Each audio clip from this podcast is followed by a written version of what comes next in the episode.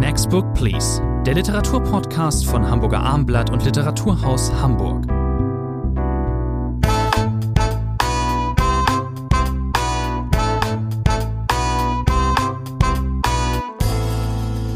Herzlich willkommen zur zweiten Folge von Next Book Please, dem Literaturpodcast von Hamburger Abendblatt und der Literatur aus Hamburg. Mein Name ist Thomas André aus der Abendblatt Kulturredaktion und bei mir ist Rainer Moritz, der Co-Gastgeber vom Literaturhaus, der Leiter des Literaturhaus.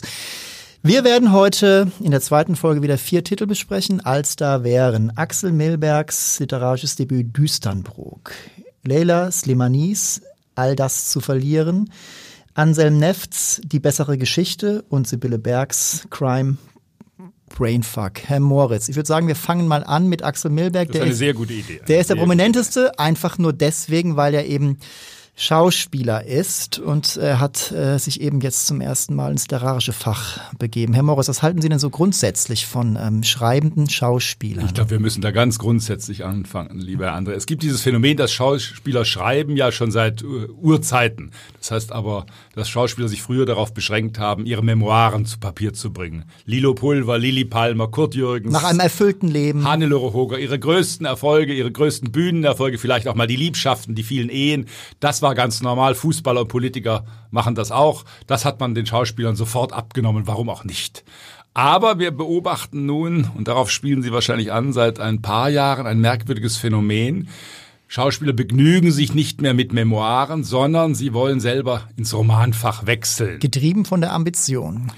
Das ist ein sehr guter eine sehr gute Frage. Ich habe mir überlegt, es könnte auch daran liegen, dass Schauspieler ja oft gezwungen sind, in der zweiten Reihe zu stehen. Sie nehmen Hörbücher auf, auf der Bühne sprechen sie Texte von anderen, dann merken sie, diese Texte sind ja gar nicht so besonders, das könnte ich vielleicht besser das hinbekommen. Das könnte ich vielleicht auch, ja. Und, genau, und das gibt dann den Impuls, dass man sagt, ja, nun versuche ich es doch bitte mal selber und schreibe einen Roman, wenn wir Beispiele aus den letzten Jahren uns einfallen lassen. Ihnen fallen auch sofort welche. Klausner, Brandt. Ähm, es gibt vor allem auch den Impuls auf der anderen Seite. Die sind ja herzlich willkommen bei den Verlagen. Der Verlag denkt dann, großer Name, den muss ich nicht mehr durchsetzen. Es gibt unter Umständen Einladungen in Sendungen wie die von Markus Lanz, dem Literaturkonnoisseur. Da kommen wir vielleicht später nochmal drauf zu sprechen. Was normalen Romanautoren ja so gut wie nie gelingt, genau. Äh, in solche Sendungen eingeladen also, zu werden. Also, ähm, wenn auf einem äh, Buchdeckel der Name eines Schauspielers draufsteht und auch noch Roman, ist der eigentlich relativ leicht ja, und schnell und auf glaube, der Bestsellerliste.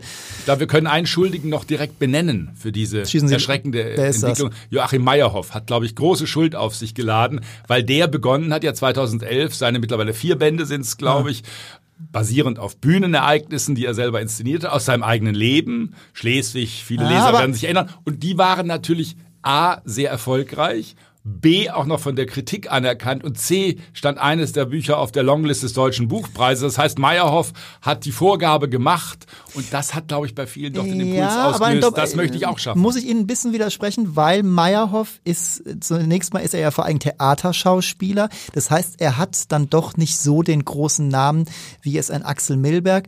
Wie ein Ulrich Tuko, wir sollen auch diesen Namen mal genau. nennen. Und vor allen Dingen, ähm, aber auch Meyerhoff, äh, kommen wir vielleicht später nochmal zu, das war ja äh, jetzt, was die Qualität, die literarische Qualität angeht, eigentlich über viele Zweifel erhaben. Das, das waren ist genau der Punkt. Alles das waren herausragende Bücher, die genau. urkomisch oft waren. Wir sollten übrigens äh, wenn dieser Podcast anderthalb Stunden dauern würde, könnten wir dieses Thema noch ausführen, dass Frauen, Schauspielerinnen offensichtlich deutlich weniger anfällig sind, verführbar sind als ihre männlichen Kollegen, jetzt ins Romanfach zu Vielleicht wechseln. haben sie kleinere Egos. Andrea Sawatzki hat Krimis geschrieben, aber das ist vergleichsweise harmlos. Stimmt, äh, aber ihr Mann, ihr, ihr Mann, Christian Christian Berkel hat einen Familienroman geschrieben, den ich auch nicht ungern gelesen habe. Mhm. Der Apfelbaum hieß der, weil er einfach eine große Familiengeschichte zu erzählen mhm. hat, als Folie sozusagen. Aber halten wir insgesamt fest, äh, die Ergebnisse sind doch relativ durchwachsen. Es ist eine ganz kleine Bewegung, die wir unterbinden müssen. Das mhm. muss ganz eindeutig sein. Da muss die Literaturkritik hart arbeiten. Matthias Brandt, ich weiß nicht, ob der Name schon gefallen ist, hat ja Erzählungen auch vor ein paar Jahren veröffentlicht. Raumpatrouille hießen die. Die sind auch sehr gut weggekommen. Aber wenn da drauf gestanden hätte, Karl-Heinz Pfleiderer, und das hätte nicht im Kanzlermilieu der 70er Jahre in Bonn gespielt, hätte das auch nicht diese Beachtung ich, gefunden, die es gefunden hat. Verehre ähm, den Schauspieler und Fußballkenner Matthias Brandt. Alle lieben Matthias Brandt. Aber André. es gibt keinen, der Matthias das, Brandt nicht mag. Das war, das war kein schlechtes Buch, aber es war auch nicht so überragend. Es kommt genau. übrigens jetzt im, äh, im Spätsommer kommt der erste Roman ja. von, von Matthias Brandt. Der, der erste also Sie sehen, diese Entwicklung ist nicht aufzuhalten. Wir beide müssen uns dagegen stemmen. So, und da jetzt sprechen wir, das ist jetzt äh, der Über Überleitung zu ähm, Axel Milberg. Ich ähm, schätze Milberg auch als Schauspieler, als Borowski im Tatort. Er hat dann äh, war im, im Cast der wunderbaren Jahrestage-Verfilmung. Ähm, und jetzt eben dieses Buch. Ich muss sagen, ich halte es nicht für äh, sehr gelungen. Düsternbrook, das ist ein äh, Villenviertel in Kiel. Da ist er aufgewachsen. So heißt äh, dieser mm, Roman, der eben klar ein Roman sein soll, aber auch mit klarer autobiografischer Fundier Grundierung. Ähm, Axel Milberg hat gesagt, es sei aber letzten Endes ähm, eben auch Fiktion. Er wolle auch nicht nur über sich schreiben, sinngemäß, sondern über eine ganze Generation. Das scheint teilweise auf. Äh, wir befinden uns in den 60er und 70er Jahren. Der äh, kleine Axel äh, wächst eben auf in behüteten Verhältnissen in Kiel. Ähm, und Vater ist, ist Anwalt, Mutter ist Ärztin, zwei Geschwister. So, und dann geschehen ihm eben Dinge, die, so verstehe ich das, eben einem Heranwachsenden dieses Jahrgangs eben auch ähm, äh, geschehen. Man treibt Sport, man geht zur Schule, man geht auch mal äh, zum Eisladen und möchte dort ein Capri-Eis. Es gibt aber nur Nogger und das will man dann das eben nicht. Das sind schwerwiegende Ereignisse, die das Sie da sind schwerwiegende Ereignisse. Ähm, äh, also genau, es gibt eine gewisse Pointenlosigkeit in diesen Episoden, die auch relativ unzusammenhängend sind. Oder wie haben Sie es gelesen? Also ich muss jetzt mal doch ein deutliches Wort verlieren. Das ist ja das erste Buch, über das wir sprechen. Ich müsste lange nachdenken, um ein Buch zu nennen im letzten Jahr, in den letzten zwei Jahren, dass ich so Sturzpfade gefunden habe wie Axel Milbergs Buch. Sie haben es ja gerade schon versucht, spannend darzustellen, was er da schildert. Das fällt einem sehr, sehr schwer. Äh, es passiert nämlich herzlich wenig in diesem Villengegend. Der Vater jagt viel, dann kommen ergreifende Szenen, dass das Kind kein Fasan, keinen Wildhasen naja. immer essen möchte, sondern eine Bratwurst verlangt. Damit endet dann das Kapitel. Also es ist im Vergleich zu anderen Büchern, es gibt ja sehr viel autobiografische Bücher von Schauspielern, von Nicht-Schauspielern, die versuchen, ein Porträt ihrer Generation zu schreiben. Milberg hat das ja, Sie haben es erwähnt, selbstbewusst in Interviews auch gesagt.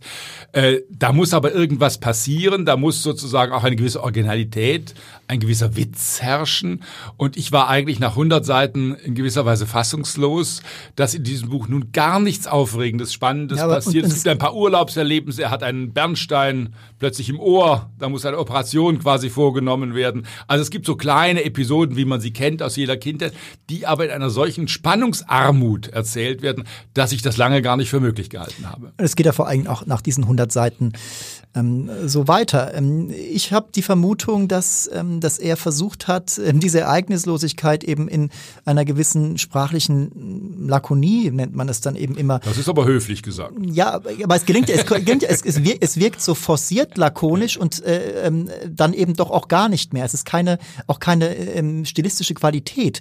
Ähm, wenn wir mal auf Meyerhoff äh, kommen, der natürlich ähm, mit äh, dieser, diesem Hintergrund, diesem familiären erklären, dass sein Vater eben Leiter einer psychiatrischen äh, Anstalt war. Und da ist mehr los gewesen. Da ist mehr los gewesen, trotzdem auch nicht immer. Da wird auch mal beschrieben, dass der Vater Sport machen will und in den Wald geht, ganz verzweifelt zurückkommt, dreimal sich das, äh, den Fuß umgeknackst hat. Äh, und das ist jetzt auch nicht wirklich äh, weltbewegend. Und trotzdem ähm, kann, äh, muss man halt so sagen, Meyerhoff kann halt einfach sehr, sehr gut schreiben. Und das, ähm, ich habe mich versucht, ich habe ja selber früher lange in Verlagen gearbeitet, habe mich versucht, in die Rolle des Lektors hineinzuversetzen. Hätte der Lektor des Piper Verlages da was ändern können. Und ich bin der festen Überzeugung, nein, weil dann hätte der Roman ganz anders geschrieben sein müssen. Dann hätte man alles umstürzen müssen. Dann hätte vor allem auch ein bisschen ein, wie hätte man früher gesagt, Stilwille walten müssen. Einfach eine literarische Durcharbeitung. Ja.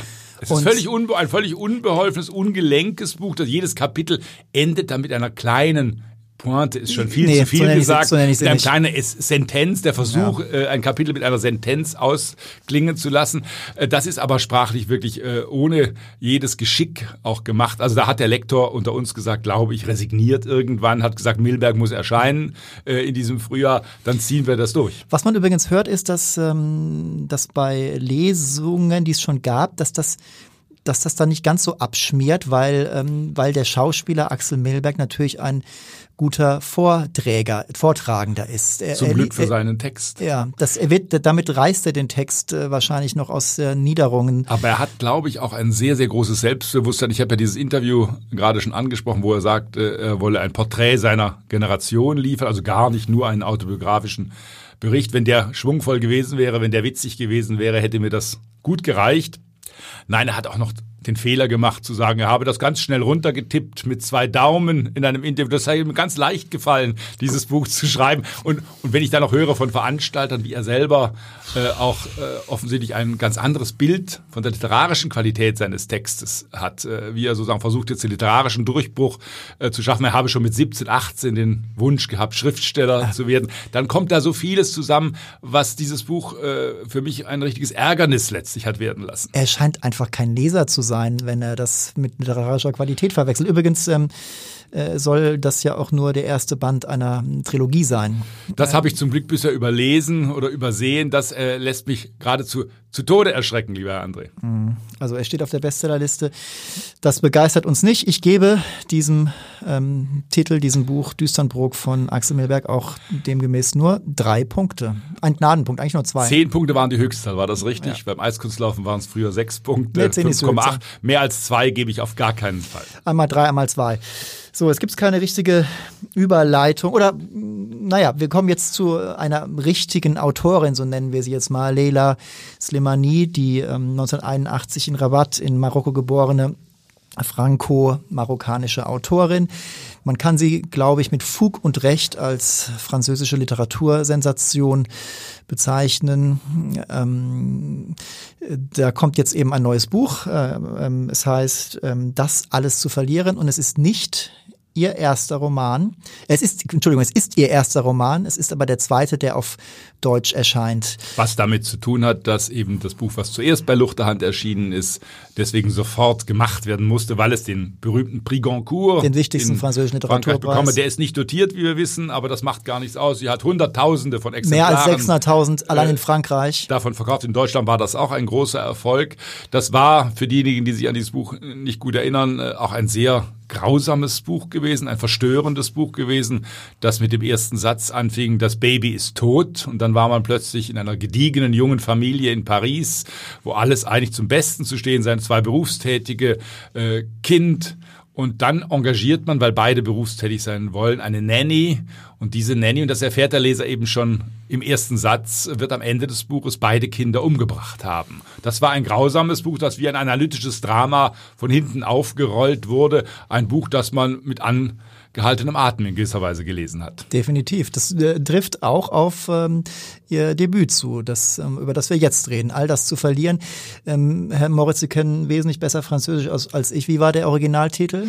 Ja, das ist schon mal ein großes Problem. Äh, ich sehe die Leute im Verlag förmlich vor mir, wie sie monatelang darum gerungen haben, um einen deutschen Titel zu finden. Das war beim ersten Buch, beim Goncourt-Buch auch schon ein kleines Problem mhm. gewesen. Das hieß Chanson douze, Wiegenlied dann schlaf auch du, das passt immerhin ganz Geht gut noch dazu. Noch wollte ich, dieses Buch, nur das ist, wie gesagt, der erste Roman, 2014 in Frankreich erschienen, heißt im Original Dans le Jardin de l'Ogre, im Garten des Menschenfressers oder des Ungeheuers. Spielt auf eine Szene an, als sich die Heldin, wir kommen ja gleich genau. auf den genau. Inhalt, hingibt einem Mann, kommt sie sich vor wie die Puppe im Garten des Ungeheuers. Heißt, es sind Übersetzungen von Amelie Thoma, wobei Menschenfresser hier durchaus auch äh, die richtigere Bezeichnung gewesen wäre. Nun hat man sich offensichtlich nicht getraut, den Roman Roman im Garten des Menschenfressers, im Garten des Ungeheuers zu nennen. Kein schlechter gar Titel. Nicht, warum. Kein schlechter Titel. gar nicht warum. Und jetzt hat das diesen völlig weichgespülten Titel All das zu verlieren. Ein Titel, den man auf 20 verschiedene Romane sofort gleichermaßen anwenden könnte. Also da hat es dem Verlag doch etwas an Mut gefehlt. Das ist mir viel zu harmlos für dieses Buch. Trifft auch überhaupt, hat keinerlei Bezug letzten Endes zum Inhalt. Ja. Vielleicht wollten sie den noch ein bisschen abschwächen, denn es ist wirklich auch wieder hier ja, ein sehr mm, hartes ähm, Thema, harter Tobak sozusagen. Ähm, es geht um eine, ähm, früher hätte man gesagt, mannstolle Frau, um eine das sagt man heute nicht mehr. Nee, um eine promisk Nymphomanin sagt man auch nicht promisk mehr. lebende Frau. Ja. Äh, das es gab, ist die elegante Formulierung. Es gab ja vor, vor, vor fünf, sechs Jahren den Film Nymphomaniac von Lars von Trier, an den fühlte ich mich sofort erinnert. Ja.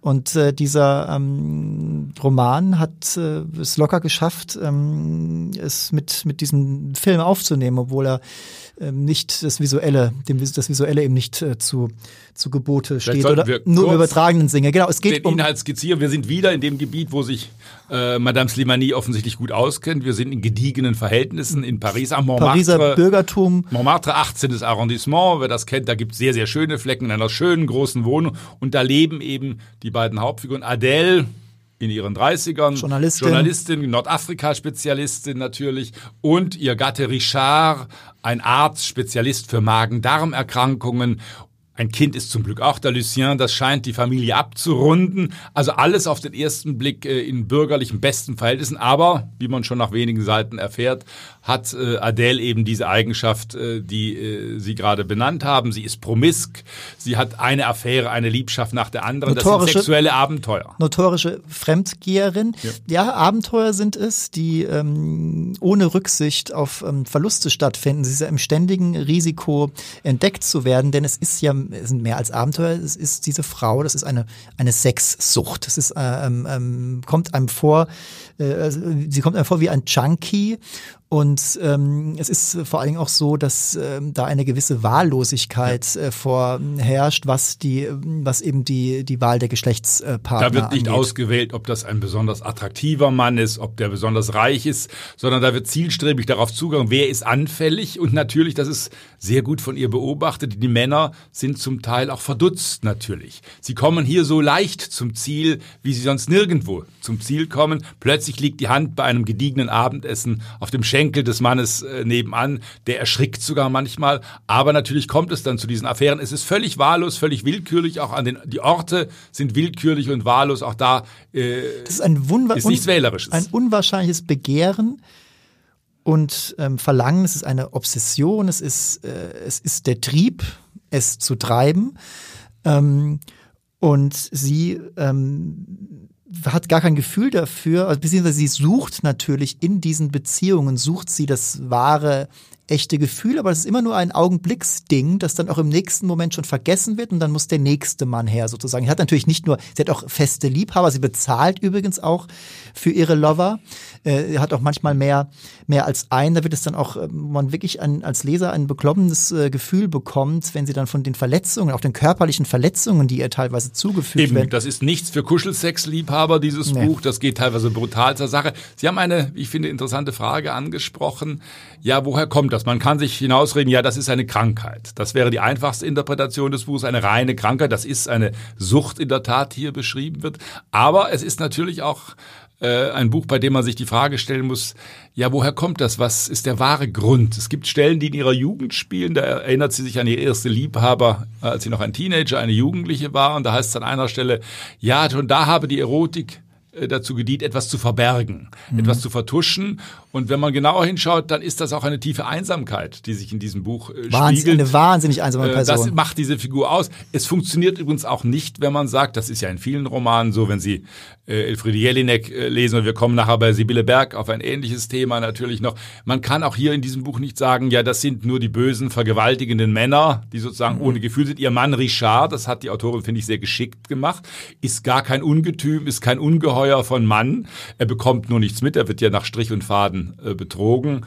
Äh, das ganze Buch hindurch, bis es dann, so viel müssen wir verraten, natürlich auffliegt, bis das sie, zweite Handy sie auftaucht. Braucht, ja, diese Männerfigur ist schon interessant. Sie braucht, ähm, die Erzählerin Slimani braucht diese Figur, um sozusagen zu dieser in gewisser Weise narrativen Übertreibung zu gelangen. Denn man fragt sich natürlich, das kann doch nicht sein, dass da so einer gar nichts mitbekommt. Sie gibt aber auch Hinweise natürlich, dass das schon ein Betragen oder ein ähm, Verhalten war, das schon seit der Jugend, Sie haben es vorhin schon mhm. angesprochen, eben durchgängig äh, bei der Hauptfigur Adele anzutreffen war. Da gibt es auch mal eine sehr, sehr unschöne Szene. Dieses Buch wimmelt natürlich von unschönen Szenen. Wie gesagt, man kommt aus diesem Gefühl der Beklommenheit als Leser nie heraus, in der die Mutter ähm, der Vater ist gerade gestorben, die Mutter ist ähm, auch eine ähm, Figur für sich, eine gescheiterte äh, ähm, in vielerlei Hinsicht. Die wirft dann ähm, Adele eben vor, sie sei als Kind quasi schon so sinngemäß auch schon so Lolita-mäßig gewesen. Ja, genau. Und das ist auch, wo man auch denkt, hm, also dieser Roman ist eigentlich psychologisch sehr, sehr abgedichtet. Manchmal frage ich mich, ob es ein bisschen zu sehr ist. Es ist schon sehr on point ähm, geschrieben. Es bleiben, wir stellen uns hier zwar viele Fragen, aber eigentlich ist es klar, was Slimani mit dieser Frau will, für mich zumindest. Es ist eine Konstruktion natürlich. Das ist auch da, wo würde ich Abstriche machen, vor allem dann im Schlussteil. Wie gesagt, wir können das, glaube ich, äh, andeuten. Das nimmt der Lektüre nichts. Es fliegt auf. Ihr Mann hat auch einen schweren Unfall äh, mit einem Motorroller, was ihn schwer beeinträchtigt.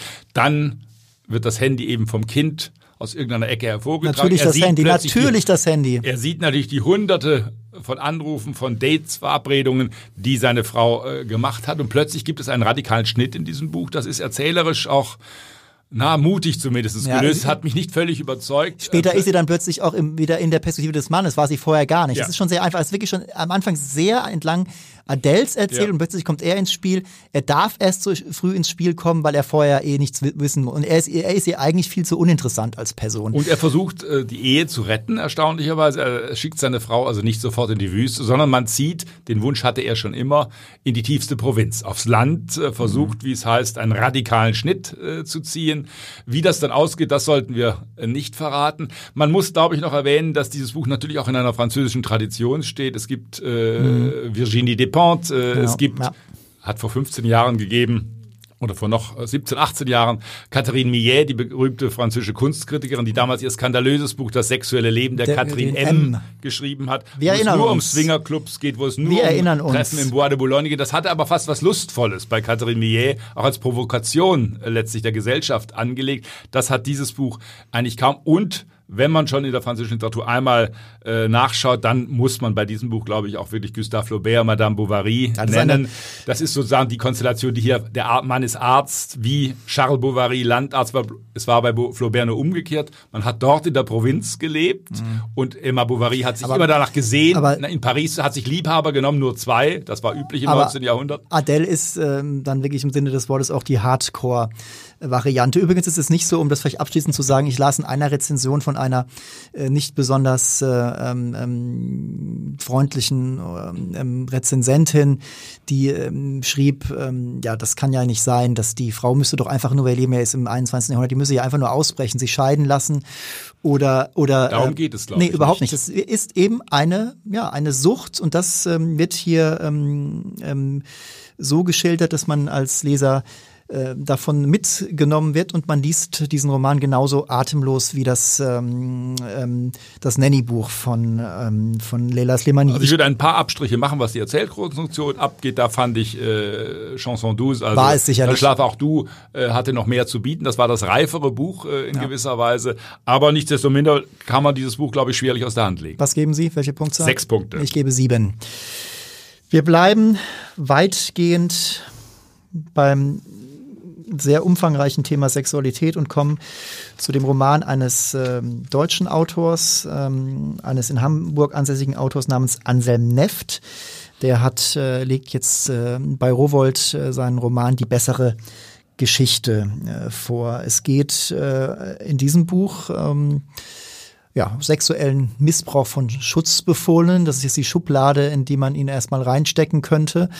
Äh, ähm, es gibt, äh, es geht um einen, um einen Jungen, Tillmann Weber heißt der, der wird äh, als Teenager von seinem Vater an äh, die Ostsee geschickt in ein Internat und dort gerät er in den Bann eines äh, Lehrer-Ehepaars, äh, die familiengleich äh, junge Leute um sich geschart haben. Also wie gesagt, es ist ein Internat, die wohnen dann in einem Art Haus zusammen.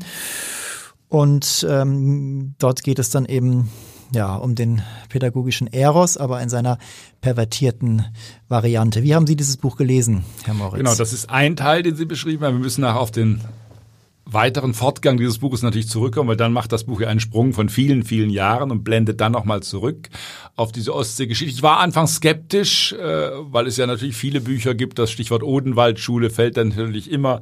Anselm Neft hat wohl ein, eine Schule in Bonn, das Aloysius-Kolleg, besucht, das auch äh, in diese Missbrauchsfälle äh, verwickelt war vor knapp zehn Jahren. Also das scheint auch auf autobiografischen Erfahrungen natürlich äh, zu beruhen. Ich dachte, warum da noch mal einen Roman darüber? Bodo Kirchhoff hat in seinem letzten Buch auch eine solche Geschichte aus seiner eigenen Jugend erzählt. Gut erzählt, äh, wie Sehr ich fand. Buch. Dämmer und Aufruhr hieß dieses Buch. Und äh, Anselm Neft geht also noch einmal dieses heikle Thema an, auf sehr, das muss man glaube ich vielleicht dazu sagen, sehr umfangreiche Weise. Das ist ein sehr, sehr dickes Buch. Der Robert Verlag hat auch noch eine besonders kleine Schrift gewählt. Hat also er? für Leute mit Sehschwierigkeit, mit Leseschwierigkeit, mit einer schlechten Lesebrille ist dieses Buch völlig ungeeignet. Aber mir ist es dann doch so ergangen, dass ich sehr schnell in diese Szenerie, in diese Internatswelt hineingezogen es ist ein. Es ist eine fesselnde Geschichte, ja. die erzählt wird. Das kann man ja. Es ist, wie Sie haben es erwähnt, diese, man sollte vielleicht noch dazu sagen, der Vater, die Mutter hat Selbstmord äh, begangen, der Vater hat dann eine neue Lebensgefährtin, der Vater ein ganz schrulliger, eigenwilliger Typ, eine äh, eigentlich furchtbare Vater-Sohn-Beziehung, die sich da anfangs äh, des Buches ausbreitet, natürlich unter dem Schock auch äh, des Selbstmords der Mutter. Und dann hat der Vater eine neue Gefährtin, die ist interessanterweise ja fast die treibende Kraft und holt diese freie Schule Schwanhagen, so heißt sie. wie sie im Buch heißt, macht sie dem Jungen schmackhaft und plötzlich ist er da eingebunden in dieses neue pädagogische Konzept. Ganz wichtig, und das ist für dieses Buch, glaube ich, ganz wichtig, das ist ein ambivalentes Buch. Es beschreibt durchaus erst einmal die Faszination die Tilman Weber, die Hauptfigur, erfährt, ihn begeistert das. Er hat ein ganz anderes Schulleben hinter sich. Man muss kurz nochmal sagen, ja. was da eigentlich äh, passiert in einzelnen Stichworten. Es äh, spielen äh, Drogen, bewusstseinserweiternde Stro Drogen eine äh, Rolle, die dieses Lehrer-Ehepaar möchte den jungen Leuten, das sind alles Teenager, so ab 13 aufwärts, aus der ähm, Konsensmasse rausholen und sollen möglichst äh, nonkonformistisch leben. Dazu gehört eben angeblich angeblich der Sex dazu. Da kommt es dann auch äh, mal zur Fellatio in der Dunkelkammer, äh, zu homoerotischen und ähm, heterosexuellen Kontakten. Es und es gibt eben eine Beziehung, ganz wichtig, mit in Anführungszeichen der Herbergsmutter. Der Herbergsmutter, genau. Ja, ja, Das ist ganz wichtig ähm, natürlich, dass die sozusagen auch aktiv selber es ins Geschehen ist ganz eingreifen. klar ein Deckmantel. Die haben äh, teilweise ähm, ähm, ja, das, äh, das herrscht eine gewisse äh, Knabenliebe auch vor bei dem äh, bei dem Lehrer zum Beispiel. Also es geht um Pädophilie und äh, ähm, das ist ähm, alles nicht ähm, nicht besonders ähm, schön, was den jungen Menschen widerfährt. Aber das Interessante ist eben, Sie haben es eben schon angesprochen, mhm. ähm, die sind, fühlen sich nicht nur der Erzähler, die jungen Menschen sind natürlich, ähm, fühlen sich geschmeichelt. Es äh, ist eine gewisse Korruption am Werk. Sie fühlen sich auserwählt. Sie halten zusammen. Später gibt es natürlich dann doch einen kleinen Skandal, wo, wo sie schon die, El die, die Lehrer hätten au auffliegen lassen können. Das tun sie nicht. Ganz Übrigens ähnlich auch hier die Konstruktion wie in Bodo Kirchhoffs letzten Roman. Auch da wird sozusagen die Faszination äh, geschildert, äh, die Kirchhoff dort zu seinem Lehrer, seinem Musiklehrer, äh, der ihn verführt hat, empfunden hat. Er dachte auch, er sei der Einzige. Später stellt sich natürlich heraus, das war dass die, es viele andere die tiefe gab. Kränkung. Genau. Die tiefe Kränkung. Ich finde, Sie haben schon gesagt, der Roman, äh, es gibt einen Cut in der Mitte, ähm, dann sind wir in der Erzählgegenwart und ähm, da werden die Skandale in der Odenwaldschule auch ähm, explizit genannt. Und jetzt möchte eine Mitschülerin von diesem Tillmann Weber, unserer Hauptfigur, der hier in der Ich-Perspektive übrigens erzählt, mhm. der möchte dann die ehemaligen Lehrer und die Schule und die Reformpädagogik am Zeuge flicken. Und äh, unser Erzähler verhält sich dazu eben sehr ambivalent valent. Er tut ähm, nicht mit, er äh, schwingt nicht sofort in diesen Chor ein. Und das ist wie diese zwiespältigen Gefühle beschrieben werden, das hat mir gut gefallen, weil diese Figur sozusagen in dieser ganzen Zerrissenheit auch, ich glaube, wir sind 27 Jahre danach, also es ist viel, viel Zeit äh, vergangen seit diesen Ereignissen an der Ostsee. Und, äh, Die spielten zur, ähm, zur Zeit der Wende, des genau. Mauerfalls. Aber er kann eben nicht auch sich nach diesem langen Abstand so, zu einer eindeutigen äh, Herabwürdigung oder zu einer eindeutigen Klage gegen das, was ihm auch widerfahren ist, äh, aufschwingen. Und das ist, das ist, da zolle ich ähm, wirklich dem Autor Anselm Neft Respekt, denn das ist ein ein sehr couragiertes Manöver, äh, jemanden hier zum Ich-Erzähler äh, zu machen, der eben äh, de facto nicht wirklich traumatisiert ist, der kein, nicht wirklich ein, äh, ein Unrechtsbewusstsein hat oder ein Bewusstsein, dass da eben Unrecht geschehen ist. Äh, ähm, Und das Ganze wird sogar noch komplizierter dadurch, dass er natürlich selber Neigungen jetzt, zu Jugendlichen jetzt entwickelt, kommt, erotische Neigungen jetzt kommt, entwickelt. Jetzt kommt der, der Punkt. Äh, Edgar Allan Poe ist äh, seine, seine Leitfigur sozusagen. Am Anfang fragt man sich, was spielt der hier für eine Rolle? Dann weiß man es natürlich schon. Edgar Allan Poe war, glaube ich, mal mit, mit seiner 13-jährigen Cousine verheiratet, wie auch immer. Und die Geschichten haben natürlich was Düsteres, Dunkles. Ja, das genau. fasziniert den Jugendlichen auch. Motivisch sehr, ein motivisch durchaus dichter ähm, Roman, ähm, ähm, bei dem ich mich, wie gesagt, am Anfang fragte, ob das etwas frivol ist, diese, diese, diese Setzung zu treffen begreifen, dass dann ausgerechnet jemand äh, wirklich ein Ich-Erzähler ist, der, ähm, äh, der eben nicht äh, ähm, ähm, den Tätern von eins zu Leibe rücken will. Und das finde ich aber nicht mehr früh. Ich finde es letzten Endes mutig und es gelingt, es gelingt auch. Es wird ja im zweiten Teil übrigens ähm, erzählerisch sowieso. Es ist ein, ich sage es, ein fesselnder, ein spannender Roman. Ähm, ja, das mit der Ich-Perspektive, äh, darüber habe ich auch länger nachgedacht, weil dahin, dahinter steckt in der Tat eine große Herausforderung, weil natürlich dieser ich-Erzähler dieses Ich äh, auch nicht unbedingt an Sympathiepunkten gewinnt äh, im Laufe. Definitiv Buches, nicht. Weil er sozusagen, man sieht ihn plötzlich als, wie gesagt, zerrissene Figur oder wie immer man das nennen will, der selber äh, auch Neigungen fortschreibt in gewisser Weise, das, was er als Schüler, als äh, Teenager erlebt hat. Das wäre aus der Er-Perspektive vielleicht sogar einfacher zu schildern gewesen, aber der Reiz äh, besteht in der Tat in diesem Manöver. Definitiv. Ähm, er ist, äh, wie ich sagte, erstmal auf den ersten Blick nicht traumatisiert. Im Gegenteil, er, er ähm, könnte aber vom vom Opfer zum Täter werden. Wir lösen jetzt nicht auf. Nein, ähm, das was, sollten wir auf gar keinen da, Fall tun. Nein, das machen auch nur Rezensenten, die davon keine Ahnung, haben. Ähm, ähm, ich gebe diesem äh, sehr interessanten äh, Buch ähm, ja stattliche acht Punkte. Ich bin bei sieben, wir sind heute nah beisammen, ich merke schon. Vielleicht haben wir beim vierten Buch gleich noch einen größeren Dissens zu vermelden. Das vierte Buch ist ähm, Sibylle Berg, Crime, Brainfuck, beziehungsweise der Titel ist ja eigentlich Grimm, äh, ist vokalsparend. Äh, ähm, das ist äh, ein ähm, typisches Sibylle Berg Buch. Sehen Sie das genauso? Ich muss vielleicht voranschicken, dass ich Sibylle Bergs Bücher sehr gut kenne. Ich war ihr erster Verleger ja, beim Reklamverlag in Leipzig. Leipzig. und bei Hoffmann und Kampe dann auch noch. Sie ist damals, als ich zu Hoffmann und Kampe kam, mitgegangen. Das war das erste Buch, daran werden sich manche erinnern. Ein paar Leute suchen das Glück und lachen sich tot. Ein harmloses Reklam, Reklam Leipzig Taschenbuch, das ein großer, großer Erfolg Immer noch einer der, der besten Romantitel. Sie hat 14 Romane geschrieben, viele Theaterstücke. Man kennt sie als Kolumnistin, Spiegel Online natürlich. Man kennt sie als scharfe, gewitzte Person, als sehr schräge, auch originelle Person, die Männern in der Regel Angst macht gemacht.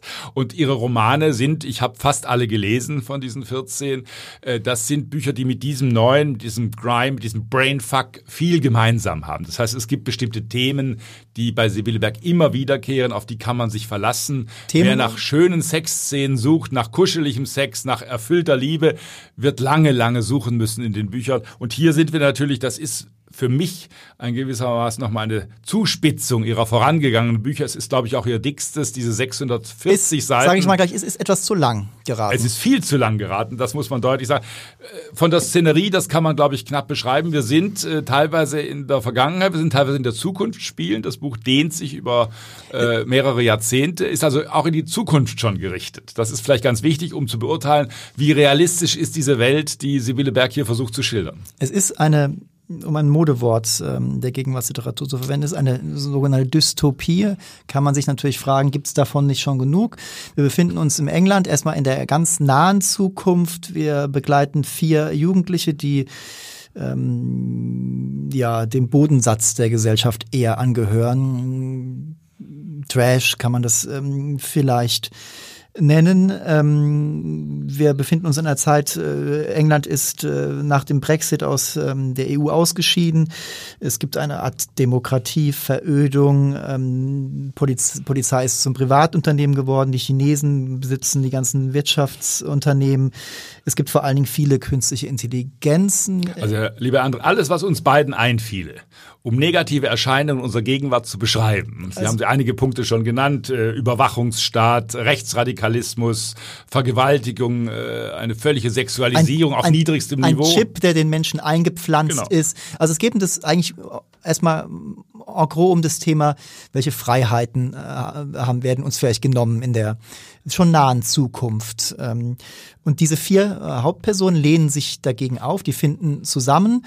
Und ähm, eigentlich geht es aber in diesen 600 Seiten geht es eben auch, es gibt schon eine große Geschichte, ähm, wie die eben den, den Machthabern die zu Leibe rücken. Ähm, aber trotzdem passiert gar nicht so viel. Das ist auch nie die Stärke von Sibylle Berg ja. gewesen. Gerade der von mir angesprochene Ersting, ein paar Leute suchen das Stück und lachen sich tot, das war auch auf mehrere Figuren verteilt, die kapitelmäßig wiederkehrten. Das Erzählprinzip ist bei ihr oft ähnlich. Das heißt, sie war noch nie eine große Erfinderin von kunstvollen Romanplots. Mhm. Das ist ihr Ding nicht. Das hat was Hartes, was wirklich äh, auch manchmal äh, ungemein Verstörendes, äh, weil natürlich Sibylle Berg eine große Fähigkeit hat, das ist auch eine große Qualität sowohl ihrer journalistischen wie literarischen Texte, dass sie ausgesprochen schräge Bilder äh, findet, dass sie äh, Sexualität so abstoßend sie meistens geschildert ist, aber doch wieder auch so skurril und auch teilweise so komisch geschildert wird, dass man manchmal auch bei diesen Büchern selbstverständlich lachen muss. Aber es sind natürlich nicht umsonst in England spielen, wo das Elend noch größer ist als in Recklinghausen. Deswegen ist das dort versammelt. Wir sind in der Nähe von Manchester mhm. am Anfang und dann sind wir in London äh, am Schluss. Das heißt, hier, hier ist alles versammelt, was Sie an sozialem Elend, äh, was Sie an gesellschaftlichem Elend überhaupt finden können. Crime ist eigentlich eine, eine Spielart des Pop. Da wird Rap mit Elektro ähm, gemixt. Heißt äh, Crime, der englische Begriff heißt. So auch nichts für Helene Fischer-Fans so, zum Beispiel. So viel, heißt so viel wie, wie Schmutz. Ich war kürzlich, ich bin ja auch ein durchaus ein Anhänger der der ähm, gediegenen Wasserglas-Lesungen. Manchmal ähm, möchte man Literatur aber auch anders inszeniert sehen. Da wurde, wird man bei Sibylle Berg gut ähm, bedient. Ähm, sie hat kürzlich hier in Hamburg auf Kampnagel eben eine Lesung, kann man das gar nicht nennen. Es war ein Literaturevent. Sie hatte einen ähm, jungen Künstler, 13 oder 14 Jahre alt äh, war der, ein äh, Crime-Rapper auf der Bühne und ähm, hat es ähm, vermengt mit einer szenischen Lesung. Äh, das war aber alles, sage ich mal, poetisch sehr ungefähr. Wenn man das Buch nicht kennt, wusste man gar nicht so genau, wie einem geschieht, was auch daran lag, dass man äh, von, von den Songtexten des Rappers gar nichts äh, äh verstand. Ich war leider verhindert an diesem Abend, aber das war immer schon ihre Eigenart gewesen. Sie tritt sehr ungern auf. Sie hat früher immer Begleitung sich auf die Bühne geholt. Das waren äh, oft Musiker. Das war aber auch zum Beispiel Wiglaf Droste genau. am Anfang, der gerade verstorbene, ja. jung verstorbene also, Wiglaf Droste war immer auf ihrer Bühne. Das heißt, sie hat diese klassische Lesung nie inszeniert. Aus dem Malus hat sie aber eben was Positives gemacht. Es muss nicht jeder äh, ins Literaturhaus kommen, obwohl, wie gesagt, ja. ich spiele die äh, Veranstaltungsformen gar nicht gegeneinander aus. Darum soll es aber gar nicht ähm, ähm, ähm, gehen, um die Stärke dieser Multi Multimedia-Lesung. Ähm, was mir bei dem Buch noch aufgefallen ist, ähm, Sie haben auch die Kolumnentätigkeit angesprochen. Natürlich äh, erkennt man den Kolumnenton auch öfters wieder und auch die Message. Äh, ähm, äh, Sibylle Berg ist, äh, dafür lieben wir sie ja, sie ist äh, eine äh, als Zynikerin verkleidete Moralistin, so kann man es, glaube ich, nennen. Das ist ganz wichtig, dass Sie das sagen, glaube ich, weil das hat man lange nicht so gesehen. Das ist mir auch in den letzten Jahren in Ihren Kolumnen nicht immer ganz angenehm aufgestoßen. Die haben, was natürlich mit einer gesellschaftlichen Entwicklung zu tun hat, dass die Kritikpunkte deutlicher auf dem Tisch liegen. Das heißt, diese moralische Haltung, manche würden auch sagen, dieser Moralismus, der wohnt ihr eigentlich inne. Der war immer sehr geschickt verborgen in ihren mhm. Romanen durch diesen Zynismus, durch das Schräge, durch das völlig Schrille, bewusst Schmutzige in ihren Büchern. Aber gerade in ihren Kolumnen ist das die letzten Jahre doch sehr deutlich geworden, dass das äh, eine Frau ist, die sich mit aller Macht wehrt gegen das, was die Gesellschaft vor allem den Schwächsten zumutet. Und wir haben hier in diesem Buch äh, sehr viele schwache Glieder genau. äh, der Gesellschaft. Will, und die haben die Sympathie der Autoren. Sie will eigentlich das Gute und das Schöne, aber so ist die Welt nun mal nicht. Und deswegen beschreibt sie die nicht. Sie trotzdem ist es irgendwie ein, ja, ein Elendsporno, der sich auf jeder Seite perpetuiert. Und deswegen, wir sagten es schon, auf 640 Seiten ist das etwas zu viel. Wer allerdings diesen ähm, forciert, manchmal forciert unambitionierten, was Sprachästhetik äh, Ästhetik und Schönklang angeht, aber letzten Endes doch auch sehr smarten und griffigen ähm, ähm, ähm Sprachstil äh, mag, äh, der wird sich auch auf 600 Seiten allein deswegen bestens unterhalten fühlen. Für mich persönlich war es einfach ähm, viel zu lang. Ich gebe diesem nichtsdestotrotz äh, interessanten Werk mit dem gewissen Bergfaktor. Ich ähm, schätze sie als Kolumnistin letzten Endes eben und auch als natürlich als, ähm, als Romanautorin, was äh, hier noch viel wichtiger ist. Ich gebe ihr trotzdem diesem Werk, äh, ich gebe diesem Werk trotzdem sieben Punkte. Herr Moritz? Ich gebe schweren Herzens nur vier, äh, obwohl ich sofort auch zugestehe, wie Sie es gesagt haben, das Buch hat Wucht. Man legt es nicht achtlos aus der Hand. Äh, man vergisst auch dieses Aus dem vier, das ist aber vier ganz schön wenig. Äh, fünf, fünf, okay. fünf. Sie, äh, fünf Punkte. Vier wären zu wenig, eindeutig zu wenig. Aber Sie haben das Hauptproblem angesprochen. Das Buch ist maßlos in seiner Länge letztlich und nimmt sich dadurch auch etwas von seiner Wucht, weil es doch etwas äh, oder nein sogar sehr viel an Wiederholungseffekten hat. Aber fünf will ich alle mal gerade sein lassen. Das war die zweite Folge von Next Book Please, dem Literaturpodcast von Literatur aus Hamburg und Hamburger Abendblatt. Danke fürs Zuhören und gutes Lesen.